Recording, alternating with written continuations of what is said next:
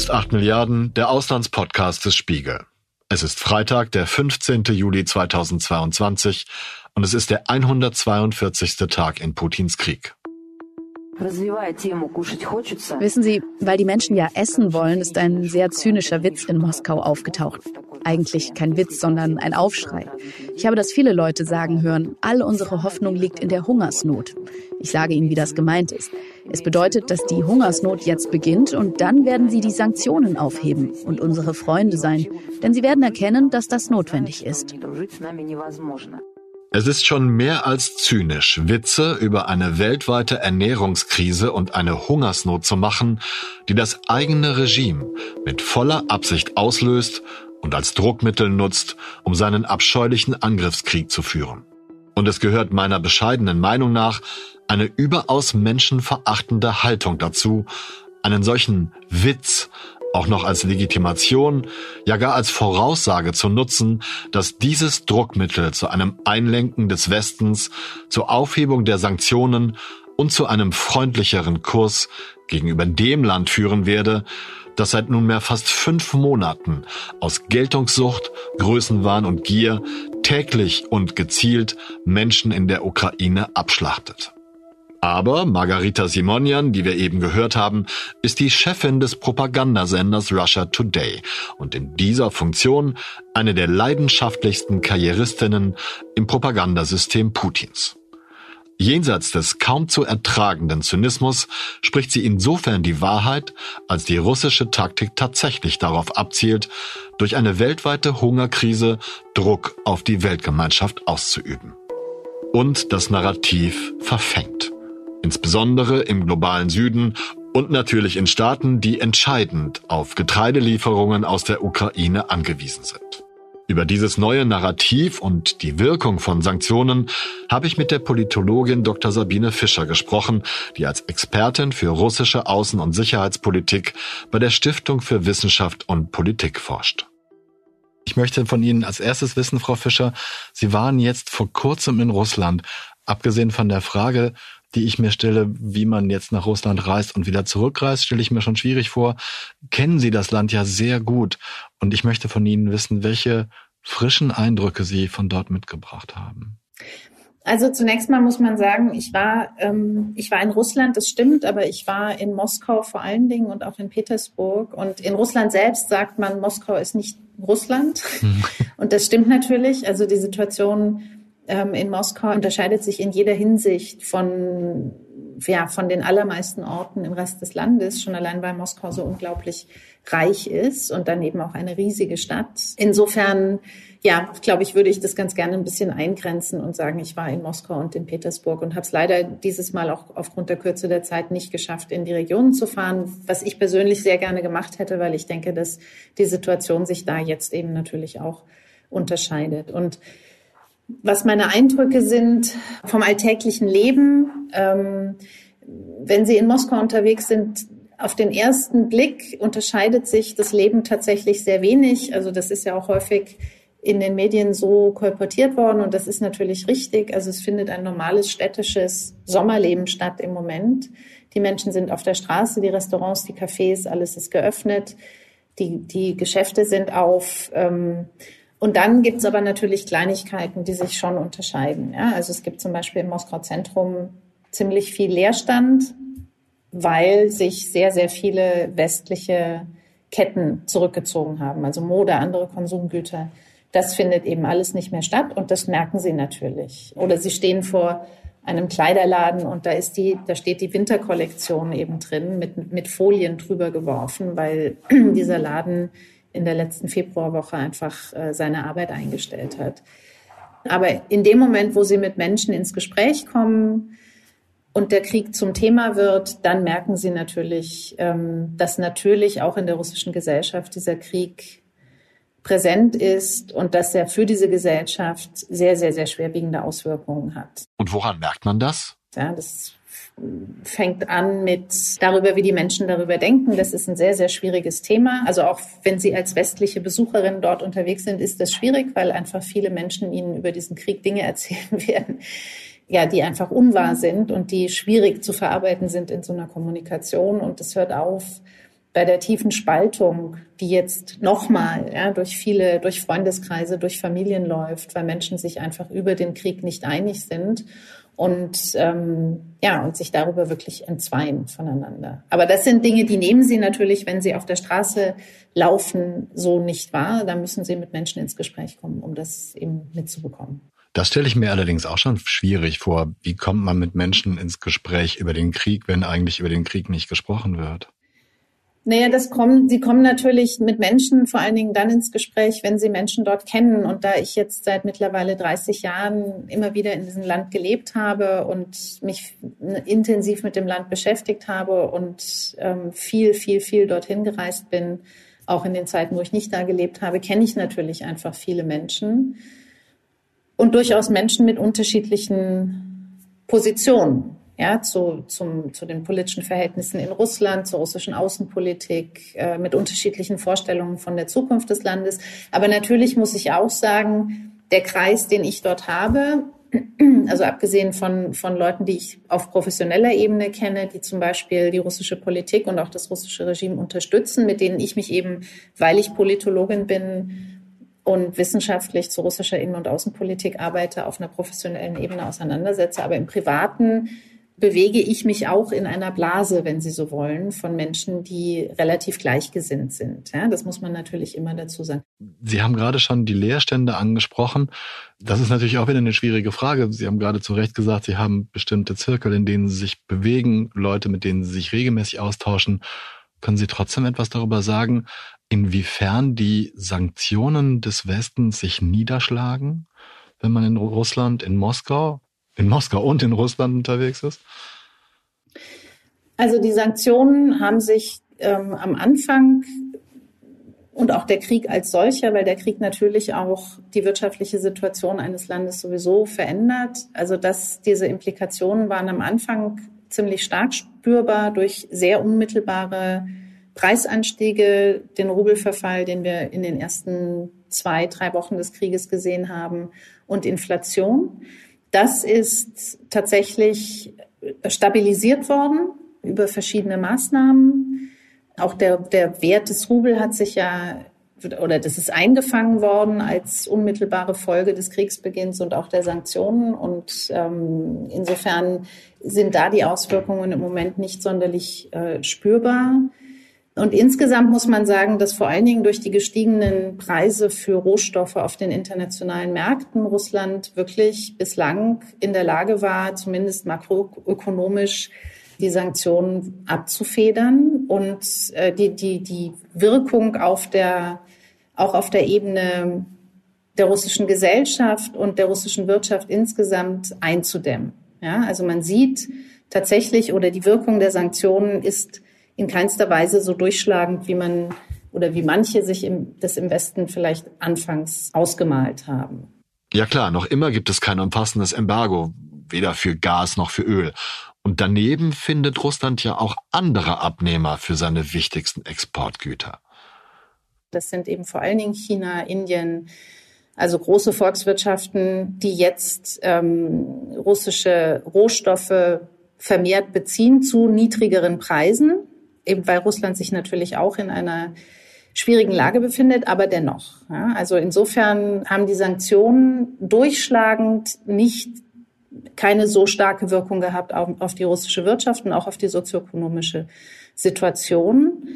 Ähm, was erwartet wird, und das war auch sehr stark Gegenstand meiner Gespräche dort, ist, dass die Situation in jedem Fall ab Herbst schwieriger wird, weil dann andere Effekte der Sanktionen stärker durchschlagen werden. Das betrifft vor allen Dingen die unterbrochenen Lieferketten, über die Russland zum Beispiel Maschinenbauteile, Technologieprodukte etc.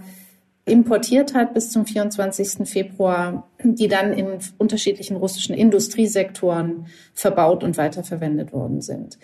Und da geht man davon aus, dass über den Sommer die letzten Vorräte sozusagen aufgebraucht werden und dass dann in der produzierenden Industrie in Russland tatsächlich eine größere Krise eintreten wird.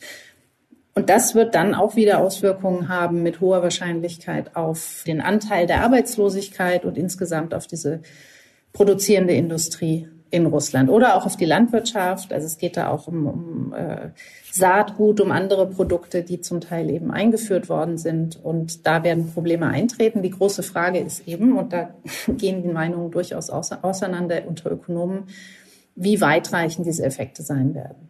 Nur der Vollständigkeit halber, Frau Fischer, sehen Sie noch eine Möglichkeit oder eine momentane Möglichkeit, dass es Verhandlungslösungen gibt? Denn momentan haben wir, finde ich, erneut das dritte oder vierte Mal eine ja, so eine kleine Strömung in Deutschland, gerade unter Intellektuellen, doch Verhandlungslösungen anzustreben und äh, die Kriegshandlungen zu beenden. Naja, da, da, damit sind wir jetzt bei der russischen Invasion in die Ukraine und beim Krieg selbst. Und das ist äh, letztendlich schon wieder ein eigenes und sehr, sehr komplexes Thema. Und ich glaube, um diese Frage umfassend zu beantworten, muss man sich erst noch mal klar machen, was dieser Krieg eigentlich bedeutet und was der Angriff, welche Zielrichtungen der Angriff, ähm, den, den Russland seit, seit dem 24. Februar eben gegen die Ukraine führt, welche Zielrichtungen dieser Angriff und dieser Krieg haben. Und es geht eben nicht nur um die Ukraine. Ja, die Ukraine steht jetzt unmittelbar im Krieg mit, mit äh, Russland das ist ein existenzieller Krieg für die Ukraine, denn mit Blick auf die Ukraine ist das russische Ziel die Zerstörung des ukrainischen Staates, wie er seit 1991, Ende 1991 eben ähm, bestanden hat.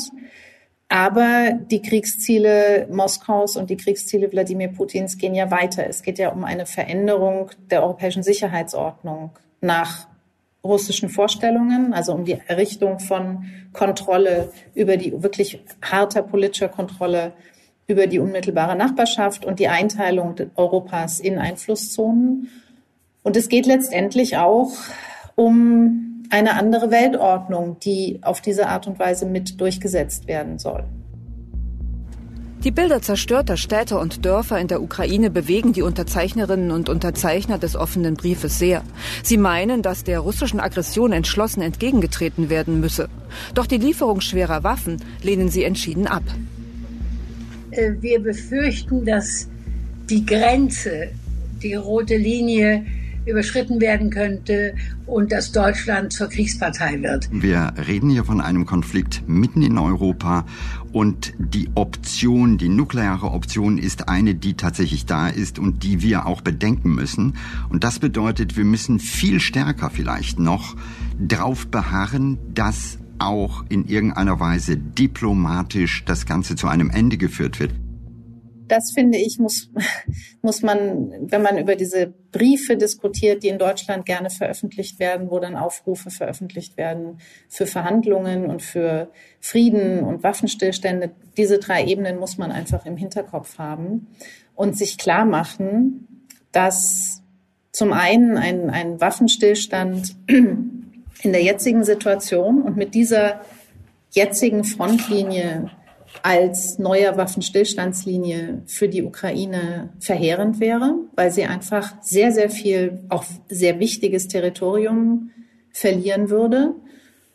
Und letztendlich wäre es aus Moskauer Perspektive ein Sieg, ein Teilsieg, ja, der, der mit Sicherheit nicht dazu führen würde, dass Moskau seine verschiedenen Ziele die mit diesem Krieg verfolgt werden, überdenken würde oder überhaupt die Notwendigkeit sehen würde, diese zu überdenken.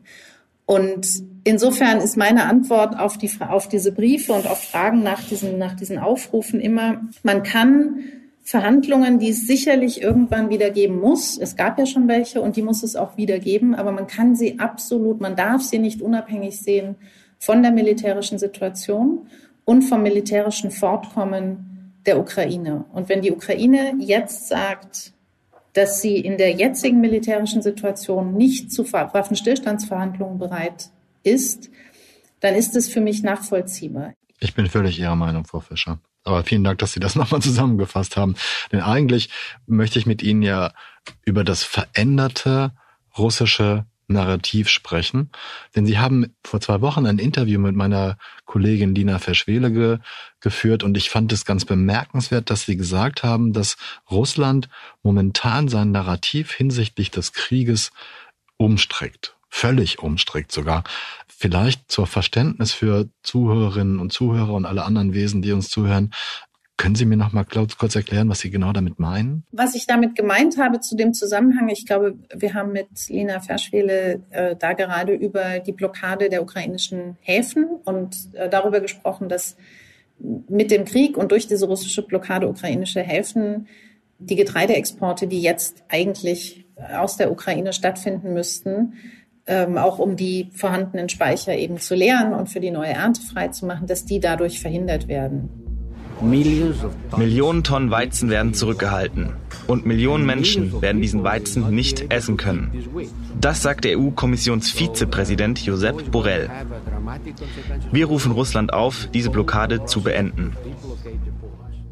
Das fing im Grunde genommen im April, Mai schon an, dass man in dieses sowieso schon vorhandene Narrativ davon, dass der Westen grundsätzlich an diesem Konflikt schuld ist, dass Russland sich im Grunde genommen nur wehrt gegen eine westliche, vor allen Dingen amerikanische aggressive Politik, die seit 30 Jahren geführt wird, um, um Russland in seiner eigenen Nachbarschaft zu verdrängen und um letztendlich in Russland selbst Regimewandel zu betreiben. Also das ist ja dieses generelle Defensivnarrativ. Und da hat man jetzt ein neues Narrativ eingebaut, der Gestalt, dass man sagt, ähm, diese Getreideexporte werden nicht durch den Krieg, der von Russland begonnen worden ist und durch die russische Blockade ukrainischer Häfen verhindert, sondern sie werden verhindert durch die westlichen Sanktionen. Und dieses Narrativ hat man ganz stark gerade auch in den globalen Süden transportiert der vom Ausbleiben ukrainischen Getreides natürlich nochmal in einer ganz, ganz existenziellen äh, Art und Weise betroffen ist. Ja, also ich meine, die Hungerprobleme, die, die Ernährungsprobleme im globalen Süden werden dadurch natürlich nicht verursacht, aber sie werden deutlich verschärft.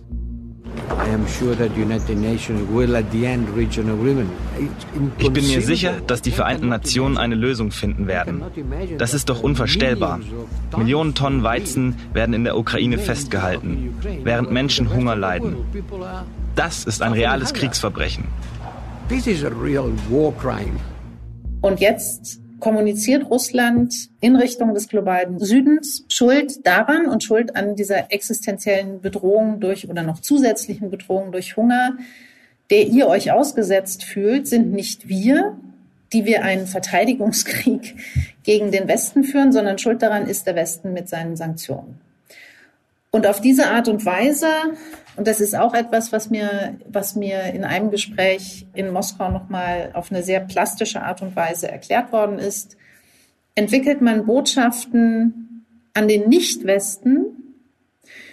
Und wir wissen alle, dass im globalen Süden durchaus auch zu Recht, ähm, aber manchmal auch zu Unrecht, auch eine generelle Skepsis westlicher Politik gegenüber besteht. Ja, also man aktiviert diese Skepsis durch diese Botschaften und verschafft sich so dort Gehör und, und hoffen und wie man hofft eben auch politische Unterstützung in diesem Großkonflikt mit dem Westen. Und das ist sozusagen dieses neue Narrativ, das jetzt im Zusammenhang mit dieser Getreidekrise nochmal hinzugekommen ist und das dieses Defensivnarrativ gegenüber dem Westen durch, durch ein zusätzliches Narrativ in Richtung des globalen Südens nochmal verstärkt. Was einem durch Ihr Interview auch klar geworden ist, ist, dass es eben nicht die total breite Front gegen die Solidaritätsfront gegen Russland gibt, sondern das ist die EU, das sind die USA, das sind viele andere westliche Staaten auch, aber eben nicht alle Staaten der Welt. Ganz im Gegenteil gibt es viele Staaten, die sich äh, bei den UN-Resolutionen enthalten haben. Sie haben die afrikanischen Staaten angesprochen, die von den Weizenlieferungen wirklich essentiell abhängig sind. Jetzt frage ich mich, beziehungsweise frage Sie, die Mechanik, die Sie gerade mit den Narrativen dargelegt haben, können Sie sagen, inwiefern die verfängt, wenn es ohnehin schon vielleicht eine Disposition gibt, dem Westen ein bisschen zu misstrauen, zu Recht auch, wenn man die koloniale Geschichte betrachtet? Also das Narrativ verfängt durchaus und das hat man in den letzten Wochen durch ähm, Äußerungen verschiedener, auch afrikanischer Staatsführer gesehen. Das sieht man in dem, was Sie gerade zitiert haben, also Enthaltungen in der, in der UN-Generalversammlung generell ähm, Zurückhaltung, wenn es darum geht, die westliche Politik gegenüber Russland zu unterstützen oder explizit zu unterstützen oder sich Sanktionen anzuschließen. Also das, da sieht man schon, dass sich die Welt auf eine andere Art und Weise ordnet, als das, denke ich, im, im Westen ähm, zunächst von vielen erwartet wurde. Ja, also im Zusammenhang mit den Sanktionen haben ja viele Politiker, Politikerinnen im Westen, in der Europäischen Union, auch in den USA davon gesprochen, dass man Russland jetzt international isolieren würde. Und das stimmt natürlich in der Form nicht, sondern es ist tatsächlich so, ja, dass wir eine Front haben zwischen Russland und dem, sagen wir mal, weiteren Westen. Aber viele andere Staaten treten zurück und schauen sich das lieber aus, aus einiger Distanz an. In dem Zusammenhang wichtig, denke ich, ist zu betonen, dass wir keine Unterstützung, explizite Unterstützung russischer Politik sehen, sondern vor allen Dingen Enthaltungen. Ja, das heißt, viele Staaten verhalten sich vorsichtig und loten aus, mit welcher Politik und mit welchen Verortungen und Positionierungen sie ihre Interessen am besten gewahrt sehen können. Brasilien, Indien, China und Südafrika unterstützen die westlichen Sanktionen gegen Russland nicht. Gemeinsam haben sich diese Staaten in der BRICS-Vereinigung zusammengeschlossen, geschrieben BRICS, benannt nach den Anfangsbuchstaben dieser Länder. Gemeinsam repräsentieren sie mehr als 40 Prozent der Weltbevölkerung, mehr als drei Milliarden Menschen. BRICS wird von Beobachtern als mögliches Gegengewicht zu den G7-Staaten gesehen, welche zwar als die wirtschaftlich stärksten Industrienationen der westlichen Welt gelten, in denen jedoch nur 11 Prozent der Weltbevölkerung beheimatet sind. Schon an diesen nackten Zahlen kann man das Dilemma erkennen, das Russland durch seine kriegerische Exportblockade ausgelöst hat. Hungernde Millionen Menschen gegen wirtschaftliche Einbußen reicher Industrienationen. Entsprechend selbstbewusst klang auch die Ansage des chinesischen Staatspräsidenten Xi Jinping auf dem virtuell abgehaltenen BRICS-Treffen am 23. Juni. Wir bitten die Welt dringend darum, die Denkart des Kalten Krieges abzulehnen, sich unilateralen Sanktionen entgegenzustellen und die engen Kreise zurückzuweisen, die Hegemonien schützen sollen.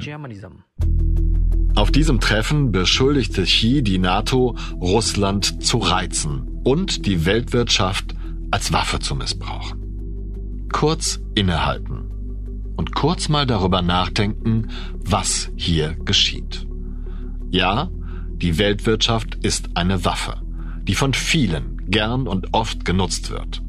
Ja, es ist nicht hinnehmbar, dass Menschen in anderen Ländern Hunger leiden müssen, weil Getreideexporte durch den Krieg in der Ukraine verhindert werden. Aber haben die westlichen Sanktionen kausal bedingt, dass Russland die ukrainischen Häfen blockiert? Wer hat diesen Krieg nochmal angefangen? Und warum wurde dieser mörderische Vorgang ausgelöst? Genau, ohne Putins Wahn, sein Reich vergrößern zu wollen, gäbe es diese Krise nicht. Und ohne beispielsweise China, ein Land, das nach wie vor problemlos Getreide, Öl und Gas aus Russland bezieht, um seine Bevölkerung zu versorgen, hätte dieses Narrativ nicht solche Wucht entwickeln können. Denkt man an Afrika und Asien, so wirkt diese perfide Vorgehensweise auf mich wie eine moderne Form des Kolonialismus. Zuerst hat Europa diese Kontinente gegängelt und ausgeplündert, um seine eigene Macht in der Welt zu mehren. Und jetzt sind Russland und China an der Reihe. Das, was wir jetzt sehen, ist der Beginn eines hochkomplexen Verhandlungsprozesses in viele Richtungen. Denn natürlich geht es darum, dass sowohl Russland als aber natürlich auch westliche Staaten versuchen, diese Staaten, die sich vorerst neutral verhalten, davon zu überzeugen, sich zumindest ähm, politisch an ihre Seite zu stellen, auch wenn sie Sanktionen jetzt zum Beispiel nicht direkt unterstützen und so weiter und so fort. Und was wir gesehen haben, zum Beispiel beim G7-Gipfel in Elmau, dass also eine Reihe von Staaten, die nicht Teil der G7 sind, da als Besucher, als Gäste eingeladen worden sind durch die deutsche Bundesregierung, also durch die, die G7-Präsidentschaft oder den Vorsitz. Das ist Teil dieses Aushandlungsprozesses. Ja, und das, das ist etwas, was, denke ich, in den kommenden Jahren, denn der Konflikt wird andauern, in den kommenden Jahren immer wichtiger werden wird. Wenn ich Sie richtig verstanden habe, argumentieren diese Staaten, die sich enthalten, die erstmal ihre Verhandlungsposition austarieren müssen, viel weniger ideologisch, moralisch, als, als wir das tun, weil sie eben wenn ich Sie richtig verstanden habe, darauf angewiesen sind, erstmal wirtschaftliche Sicherheit für Ihren Geschäftsbereich zu schaffen, oder? Ja, das ist richtig. Also ich glaube, es ist so eine Mischung von äh, Faktoren, die da eine Rolle spielen. Das sind wirtschaftliche Interessen natürlich. Das ist auch die Tatsache, dass aus der Perspektive vieler dieser Staaten, Regionen, es sich hier um einen europäischen Konflikt handelt, nicht um einen globalen. Ja, also es geht um einen Krieg zwischen Russland und der Ukraine in Europa.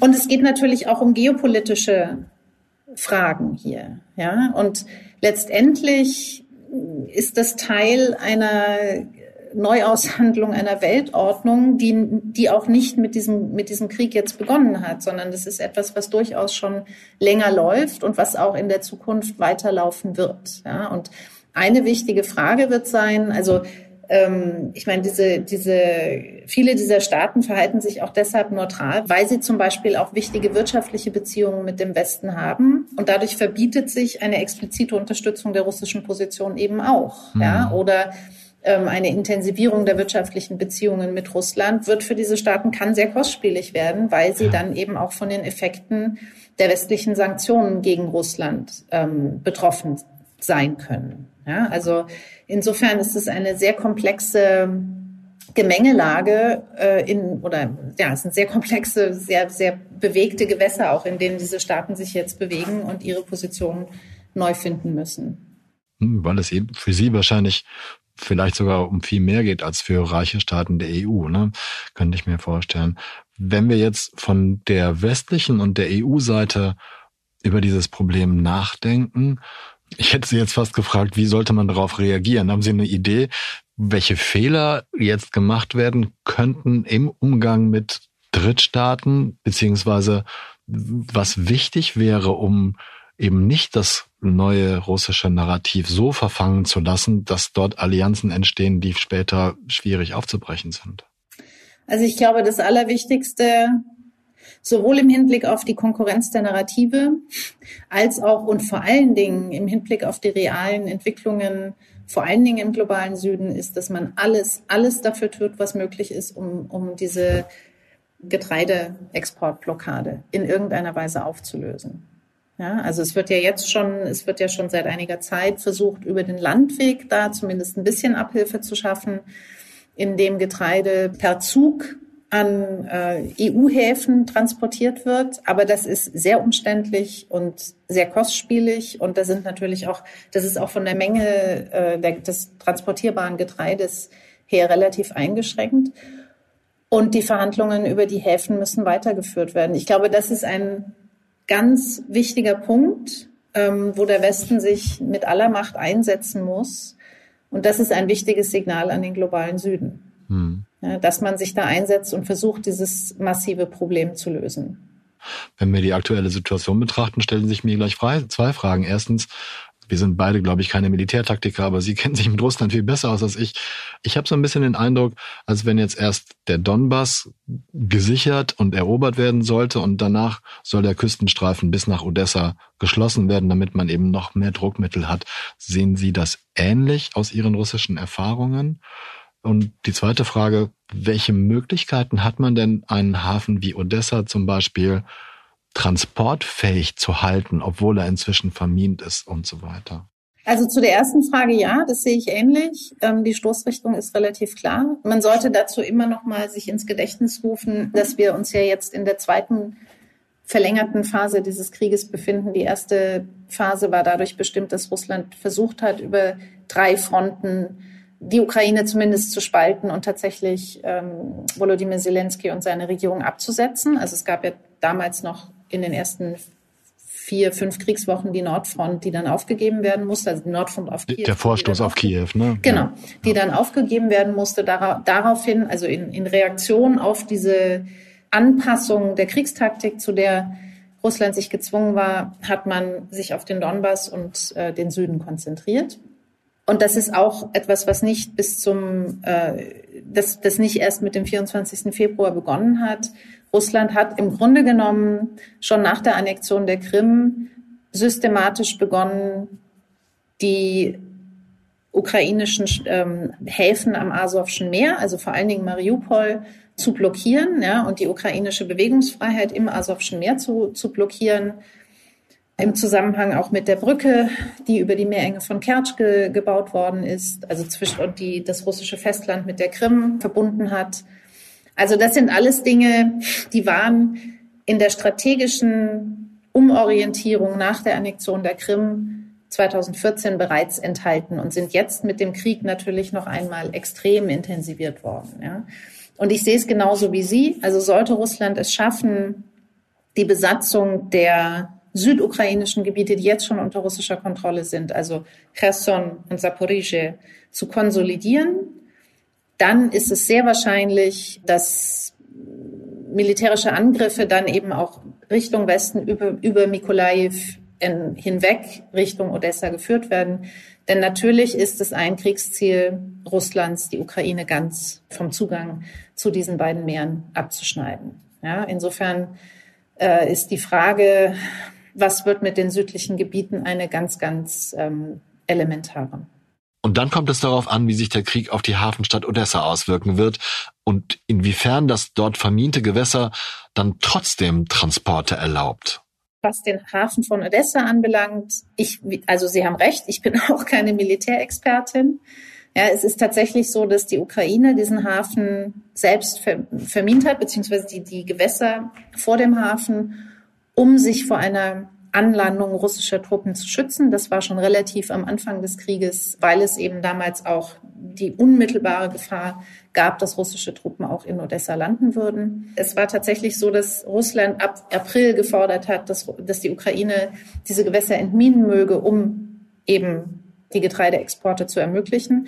Und Kiew hat das abgelehnt mit dem Verweis, ähm, dass Russland das einfach zum Anlass nehmen nicht nur könnte, sondern würde, äh, Odessa wieder anzugreifen. Und naja, wenn man sich die Geschichte dieses Krieges betrachtet, dann muss man diese Befürchtungen Kiews einfach sehr ernst nehmen. Ja? Ähm, eine Möglichkeit, das zu umgehen, wobei ich, wie gesagt, mich mit den militärischen Details da auch nicht so genau auskenne, aber das ist mir von diversen Experten ähm, zum Beispiel gesagt worden, wäre, dass die Ukraine selbst im Zuge eines Kompromisses die Getreideschiffe äh, durch diese Minenfelder durchlotst. Ja, aber das müsste natürlich abgesichert sein in vielfacher Art und Weise durch ähm, internationale Vereinbarungen, durch militärische Eskortierung dieser Transportschiffe und so weiter und so fort. Ja, und ich meine, die UN sind jetzt seit Wochen daran, versuchen, einen solchen, eine solche Lösung auszuhandeln. Die Türkei war da sehr aktiv. Der russische Außenminister war ja auch, ich glaube, letzte Woche gerade nochmal in der Türkei, um über diese Fragen zu sprechen. Und bislang leider, leider, denn die Zeit läuft davon, ähm, hat man noch keinen Kompromiss gefunden. Und ich habe auch die Befürchtung, dass, weil diese Situation auf so vielen Ebenen ähm, eben auch so sehr sehr gut genutzt werden kann für den Krieg, dass in Moskau auch kein so großes Interesse daran besteht, das schnell zu lösen. Und selbst dann, also nochmal, wir sind beide keine Militärexperten, aber ich stelle mir das so vor, wenn man dann Getreideschiffe oder Transportschiffe durch den Minenkorridor gelotst hat, gibt es danach ja trotzdem offenes Wasser, wo halt auch Zugriff russischer Kriegsschiffe möglich ist.